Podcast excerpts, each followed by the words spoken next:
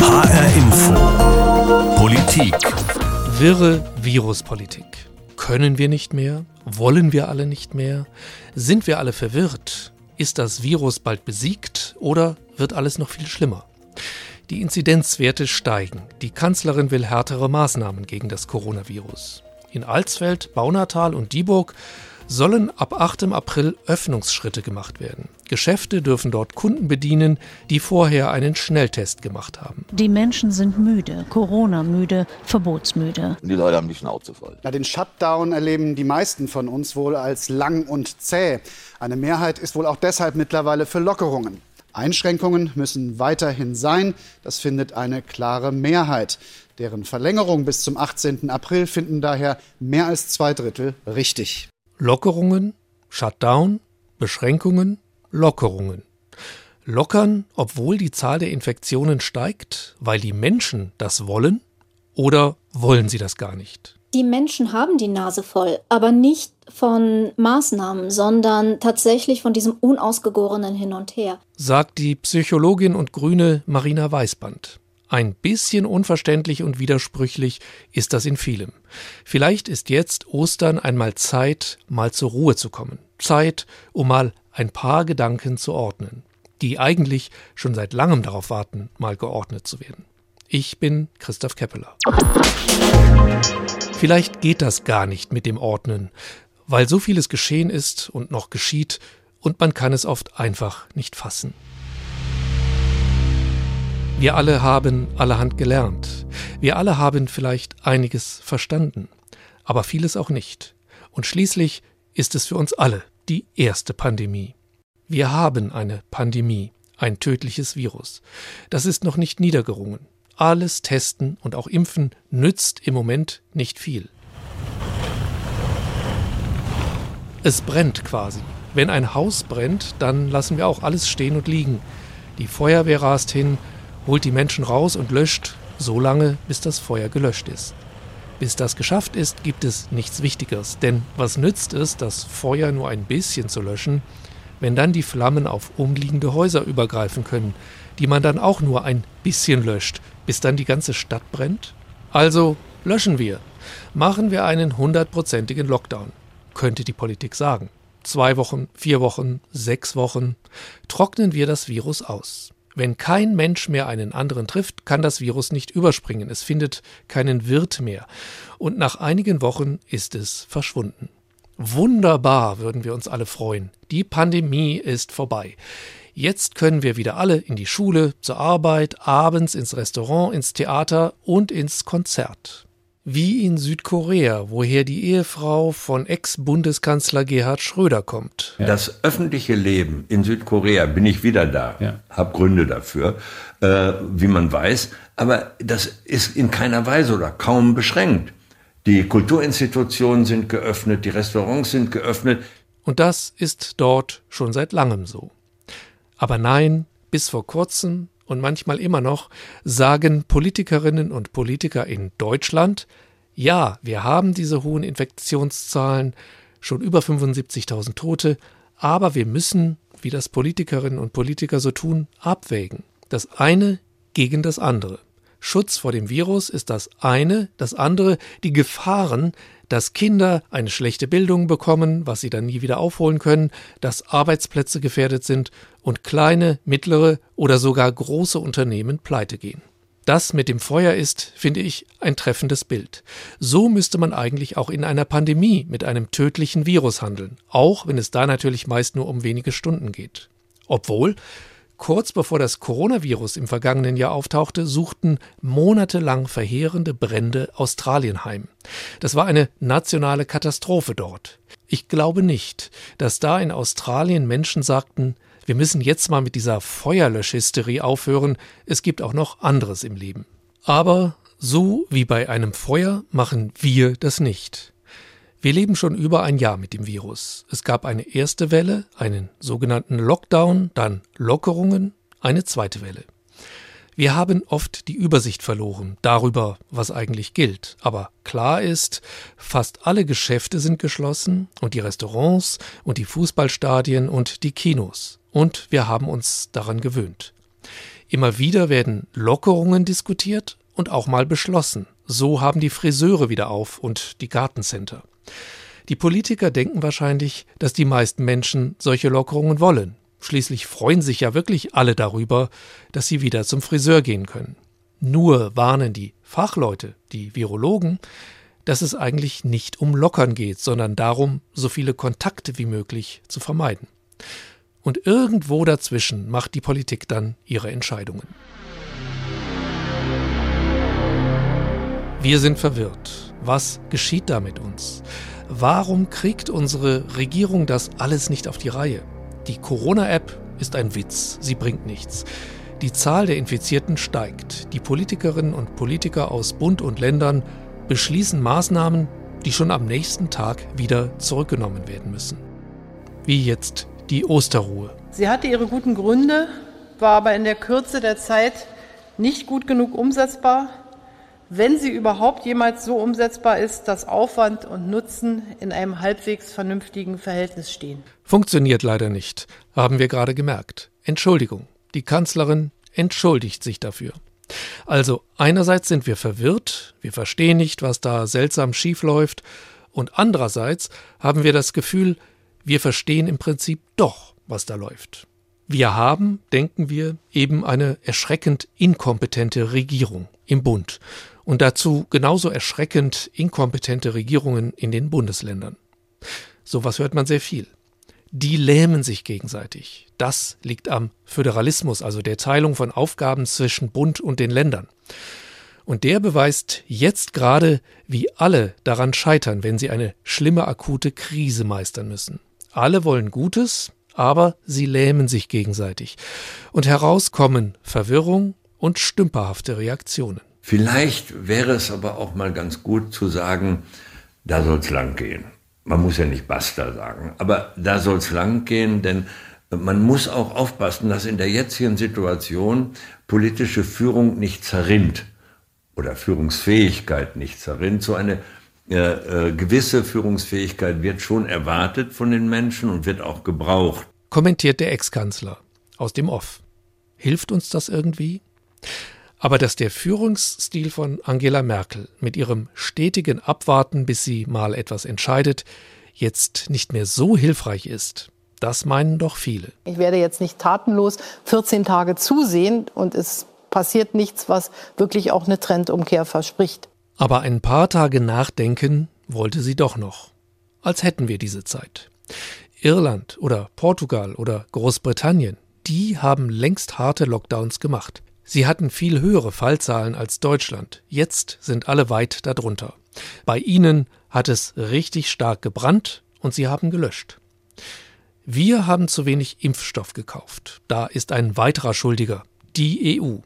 Die sollte ihn für alle Mitglieder beschaffen, für jeden genug. Und da hat sie keine gute Arbeit geleistet. Warum ist das eigentlich so? Diese Unklarheit, diese Widersprüche, diese Inkompetenz? Denn eigentlich ist es doch gar nicht so kompliziert und relativ leicht zu verstehen. Das Virus, das in Deutschland schon über 75.000 Menschen getötet und über 2,8 Millionen Menschen angesteckt hat, ist immer noch da. Es kommt eine dritte Welle und es ist eigentlich schon ein neues Virus, weil es mutiert ist und viel gefährlicher geworden ist. B 117. Diese Variante, das wissen Sie alle und das wissen wir alle, ist noch ansteckender und noch gefährlicher und sie ist deshalb auch schwerer einzudämmen. Es gibt sehr deutliche Signale, dass diese Welle noch schlimmer werden kann als die ersten beiden Wellen. Sagt der Chef des Robert Koch Instituts Lothar Wieler. Die wichtigsten, die kompetentesten Virologinnen und Virologen sagen uns das, ebenso die Epidemiologinnen und Epidemiologen. Zahlreiche Ärztinnen und Ärzte, Intensivmediziner, Pflegerinnen und Pfleger, die tagtäglich mit Menschen auf den Intensivstationen der deutschen Krankenhäuser zu tun haben, berichten uns oft genug darüber, dass das Virus real ist. Es ist da und es macht Menschen immer wieder schwer krank und tötet immer wieder, immer noch Menschen, sagt Gernot Marx, Präsident der Deutschen Interdisziplinären Vereinigung für Intensiv- und Notfallmedizin. Wir wissen, dass jeder zweite Beatmete stirbt. Wir wissen, selbst wenn man unter 50 ist, stirbt noch jeder Fünfte. Wir wissen, dass selbst 18-Jährige inzwischen schon auf unseren Stationen vereinzelt liegen. Es kann wirklich jeden treffen, ohne Vorerkrankungen. Und deswegen ist es so wichtig, dass die politisch Verantwortlichen jetzt wirklich Maßnahmen beschließen, dass diese Infektion, dass das Infektionsgeschehen eingedämmt wird. Das alles ist doch offenkundig und eindeutig, oder nicht? Wir sollten löschen, wir sollten einen Lockdown machen, damit das Virus schnell besiegt wird. Aber das wollen wir ja angeblich nicht. Wir haben keine Geduld mehr. Stimmt doch, oder? Also für mich nicht, aber ich arbeite im Homeoffice, ich verdiene weiter mein Geld, ich habe leicht reden und ich habe keine Kinder, die ich zu Hause betreuen muss, weil sie Distanzunterricht haben. Ich habe es gelesen, plötzlich, vor einigen Wochen, überall in den Zeitungen, hörte es im Radio und im Fernsehen und im Internet. Die Leute können nicht mehr, sie sind erschöpft, sie wollen nicht mehr. Die Leute, sie sind erschöpft, die Leute, sie sind erschöpft, sie wollen nicht mehr. Und ich sehe im Fernsehen Menschen, die so froh sind, endlich mal raus zu können, Mallorca. Endlich mal wieder ans Mittelmeer, in die Wärme, Urlaub, Entspannung, vielleicht mal wieder ein bisschen Party. Ständig habe ich es in allen Variationen gehört. Die Menschen können nicht mehr, sie sind es satt. Ewig geht das nicht mehr mit dem Lockdown. Auch von Hessens Ministerpräsident Volker Bouffier. Wir haben seit Oktober immer gesagt, jetzt müssen wir noch einmal tapfer sein. Dann haben wir im Dezember gesagt, jetzt müssen wir noch einmal tapfer sein. Dasselbe haben wir im Januar erzählt, dann haben wir im Februar erzählt. Und die Leute haben die Schnauze voll. Ich habe mich immer gefragt, wie sieht das aus, wenn die Leute die Schnauze voll haben? Was tun sie dann, wenn jetzt nicht gelockert wird? Geben die Leute auf? Denken sie sich, jetzt ist alles egal? Vielleicht wie die Lemminge, alle rennen auf die Straße, stürmen die leeren Restaurants, setzen sich an die Tische, feiern ohne Angst vor der Polizei wilde Partys zu Hause auf der Straße, Eltern sind es dann leid und bringen ihre Kinder in die Schulen, dann stecken sie sich halt an, wir können und wollen nicht mehr. Seltsam nur, dass ich solche komischen Leute gar nicht kenne. Ja, viele, die ich kenne, sind genervt. Ein Wort, das mich schon selbst ziemlich nervt. Viele sind nett, kommen damit zurecht, dass man eben nicht ins Restaurant kann, man geht mal spazieren, um Bewegung zu haben, guckt Netflix, liest ein Buch und denkt gar nicht daran, den ganzen Tag genervt zu sein. Abends in der Tagesschau sehe ich zusammen mit allen anderen, dass die Infektionszahlen ansteigen. Bei Twitter lese ich entnervte, erschöpfte, wütende Berichte von Ärztinnen, Ärzten und pflegenden Menschen auf den Intensivstationen überall. Sie berichten davon, dass sie wieder mehr Patienten haben, dass auch mehr Jüngere mit schlimmen Verläufen bei ihnen liegen und sogar auch immer mal wieder einige von ihnen sterben. Der Intensivmediziner Gernot Marx warnt. Ich bin zutiefst besorgt über die Situation im Moment. Äh, die Menschen sind müde, das kann ich sehr gut verstehen. Alle wollen eigentlich nur noch, dass es vorbei ist. Aber wir befinden uns in einer besonders kritischen, wenn nicht sogar in der kritischen Phase der Pandemie. Wir haben es mit der Mutation B117 zu tun, die eben wesentlich ansteckender ist als äh, der Wildtyp, mit dem wir es zuvor zu tun haben. Menschen, auch auf Twitter, berichten, dass sie Corona hatten und überstanden haben. Viele berichten von Langzeitfolgen. Long-Covid. Das Wort kennen wir auch alle längst. Was war da eigentlich los? Wer hat sich das ausgedacht, dass wir alle nicht mehr können? War das vielleicht so eine Idee, die jemand hatte und gleich haben sie alle nachgeplappert? Irgendwie jedenfalls ist das entstanden. Ende Februar hieß es im ZDF Politbarometer, na, den Shutdown erleben die meisten von uns wohl als lang und zäh. Eine Mehrheit ist wohl auch deshalb mittlerweile für Lockerungen. Eigentlich stimmte das schon da gar nicht so richtig. Denn diese Mehrheit war nur für Lockerungen unter bestimmten Voraussetzungen. Wenn eine dritte Welle käme, waren nur noch wenige, knapp ein Fünftel der Befragten, dafür trotzdem zu lockern. Und einen Monat später, als klar war, die dritte Welle kommt, hieß es deshalb auch, Einschränkungen müssen weiterhin sein. Das findet eine klare Mehrheit. Deren Verlängerung bis zum 18. April finden daher mehr als zwei Drittel richtig. Also eigentlich ist es gar nicht so, dass wir alle müde sind. Eigentlich doch gut, dass so viele noch bereit sind, sich zusammenzureißen, wenn nur endlich mal was gemacht wird, was die Macht des Virus bricht. Es scheint die Mehrheit zu sein. Warum, fragt René Engel bei Twitter, warum wird Politik gegen all diese Leute gemacht? Ich finde, Das ist die richtige Forderung an die Politik. Ihr habt viele Menschen hinter euch. Macht endlich. Manche aber sehen das tatsächlich anders. Mit einem Lockdown würde nicht nur dauerhaft das Virus bekämpft, sondern gleichzeitig gäben wir unsere Freiheit auf. Die neue Chefreporterin der Zeitung Die Welt, Anna Schneider, die im Moment noch für die Neue Zürcher Zeitung in Berlin arbeitet, twitterte Menschen betteln um Ausgangssperren statt um Freiheit. What a time to be alive. Ja, möchte ich ihr antworten. Ich will ja, dass das Virus verschwindet. Ich will nicht angesteckt werden, nicht schwer krank werden, ich will nicht sterben. Und danach will ich wieder rausgehen können, essen gehen können, abrocken im Konzert und ins Kino gehen können. Der Chefredakteur der Welt, Ulf Poschardt, sprach im Januar von Lockdown-Fetischisten, von einer großen Koalition der Freiheitsskeptiker, mit dem Wunsch nach einer komplett lahmgelegten Gesellschaft und Wirtschaft unter dem Label Zero Covid. Also null Covid, kein Virus mehr, dafür sei dann wohl unsere Freiheit weg. Also keinen Lockdown, das würde nicht mehr Freiheit bringen, meint Rolf Dembinski, der die Intensivstation am Klinikum in Bremen-Mitte leitet. Und wenn wir das nicht machen, dann stehen wir im Sommer da und haben die vielen kranken Menschen und die Läden sind trotzdem zu. Aber selbst wenn sie öffnen würden, was wäre das für eine Freiheit? Halb Corona-Maßnahmen, halb Kneipen und Geschäfte geöffnet, zum Beispiel. So ein Mittelweg halt, ein politischer Kompromiss. Die Virologin Melanie Brinkmann beschrieb das so. Zitat so eine Mittelinzidenz bedeutet letztendlich eine Art Dauerlockdown, aus dem man nur zwischendurch mal kurz auftauchen und nach Luft schnappen kann. Ewig ein Leben, halb frei, halb unfrei und immer im Stress. Melanie Brinkmann war eine von denen, die Zero-Covid vorgeschlagen haben. Das Virus besiegen, fast auf Null bringen und dann wieder die Freiheit. Bisher wurde in Deutschland auf sie nicht gehört. Die Maske ist das Zeichen der Gehorsamkeit der Anpassung an die Autorität des Systems.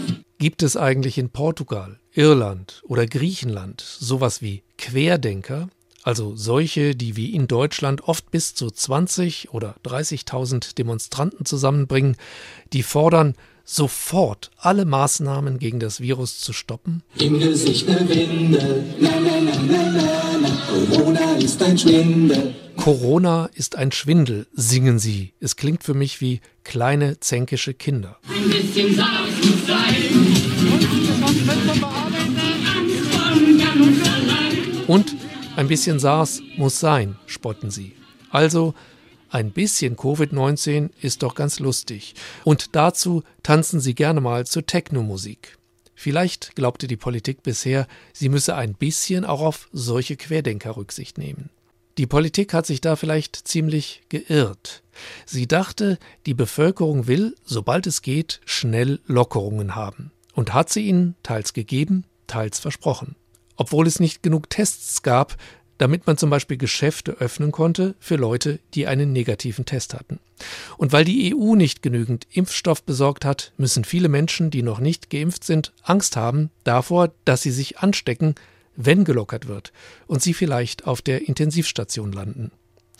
Interessant ist, dass Christian Drosten, der Chef-Virologe der Berliner Charité, eine ganz andere Reaktion der Menschen erwartet. Wenn die Politik die Wirtschaft schonen will und keinen konsequenten Lockdown machen sollte, dann würden die Menschen quasi den Lockdown erzwingen. Wenn wir irgendwann in, in, eine Zone, einen Bereich reinkommen, wo die Bevölkerung selbst mit den Füßen abstimmt und sagt, ich habe Angst und ich gehe jetzt nicht mehr nach draußen, weil in meiner Verwandtschaft und in meinem Bekanntenkreis es Todesfälle gab, dann ist dieser Schaden natürlich nachhaltig und das ist nicht mehr zu steuern. Covid-19 ist nicht schlimmer als eine Grippe, behaupten die Querdenker. Lockdown-Fetischisten wollen uns unsere Freiheit nehmen und unsere Wirtschaft zerstören, meinen manche Radikalliberale. Und Bund und Länder kriegen keine gescheiten Maßnahmen gegen das Virus zustande. Ach Mann, was ist nur los? Zumindest die Politiker in Bund und Ländern müssten doch jetzt endlich aufgewacht sein. Norbert Röttgen von der CDU, der sieht das so. Diese Pleite mit der Osterruhe, das war für ihn wie für die Kanzlerin ein Riss, sagte er in der Sendung Hart aber fair. Diese Ministerpräsidentenkonferenz war ein solcher Riss. Und jetzt kann man ja das, was vor dem Riss war, kritisieren, mit gutem Recht. Und zwar vielfältig, können wir jetzt nicht alles machen. Aber jetzt müssen wir doch nach vorne gucken. Wir sind doch vor dieser gefährlichsten Situation. Wir haben doch die Menschen, die Vertrauen verloren haben. Ja, Menschen haben Vertrauen verloren. Gerade die, die in der Mehrheit sind, die konsequente Maßnahmen wollen, die wirken, um das Virus zu besiegen. Da glauben viele von ihnen mittlerweile, dass es Bundesregierung und Landesregierungen nicht hinkriegen. Konsequente Maßnahmen ja, aber das Management ist eben granatenschlecht. So scheint es. Wir haben jetzt Ostern und wäre es nach Bund und Ländern gegangen, hätten wir jetzt ihre verkorkste Idee einer Osterruhe, die sie sich ausgedacht hatten. Schon als Angela Merkel sie noch nicht zurückgezogen hatte, machten sich viele darüber lustig. Grün Donnerstag, alles zu und Karfreitag, Ostersonntag und Ostermontag. Geile Idee. Die drei Tage wären sowieso Feiertage. Am Kar-Samstag, da hätten die Supermärkte ganz normal aufmachen dürfen, wie sie es jetzt auch tun. Was sollten die Leute sonst an Ostersonntag und Ostermontag essen? Kar-Samstag treffen wir uns alle im Supermarkt und stecken uns schön im Gedränge an der Kasse an, witzelten alle. Galgenhumor. Klar können die Leute nicht mehr, aber anders, als das gesagt wurde. Ja, viele haben teils oder ganz ihr Vertrauen in die Politik verloren, das sie noch hatten. Dass unsere Politik unser Leben, unsere Gesellschaft in so einer schweren Krise gut managt, das wird sich wohl kaum einer trauen zu behaupten. Angela Merkel hat jetzt eine gewisse Chance, das noch zu reparieren. Vielleicht wie bei ihrem Wir schaffen das 2015. Ein Politiker, einer von wenigen, der in der Zeit der Pandemie an Vertrauen dazugewonnen hat, ist Karl Lauterbach. So eine Popularität als Talkshow-Gast und Experte hat er wahrscheinlich selbst nie erwartet. Und dass er jetzt mittlerweile selbst Respekt bei vielen genießt, die ihn sonst als rheinische Spaßbremse verspottet hätten, liegt sicherlich daran, dass er nie wolkig irgendwas versprochen hat, auch nicht als SPD-Politiker gesprochen hat, sondern als kompetenter Wissenschaftler eher vor düsteren Entwicklungen gewarnt hat. Fast alles, was er vorhergesagt hat während der Pandemie, ist so eingetreten. Als er jetzt im RBB-Fernsehen bei Kurt Krömer war, sagte er immerhin etwas Hoffnungversprechendes voraus wenn die Risikogruppen alle die Erstimpfung haben und wir haben die dritte Welle bewältigt. Ich rechne daher mit einem deutlich besseren Sommer. Jetzt kommen die wichtigsten schweren Monate, wo wir nochmal zusammenstehen müssen. Und im nächsten Jahr werden wir durch neue Impfstoffe das Ganze im Griff haben. Schwere Monate erwartet auch Karl Lauterbach noch, aber einen guten Ausgang. Das war HR Infopolitik, passend zur Osterruhe, die uns die Kanzlerin versprochen, aber so nicht geliefert hat. Wirre Viruspolitik. Können wir nicht mehr? Wollen wir nicht mehr? hatte ich gefragt. Doch, viele wollen noch. Aber die Politik wird wohl von vielen jetzt sehr skeptisch beobachtet werden. Sie finden diese Sendung als Podcast in der ARD Audiothek und auf hrinforadio.de. Ich wünsche Ihnen eine schöne Osterruhe. Mein Name ist Christoph Keppeler.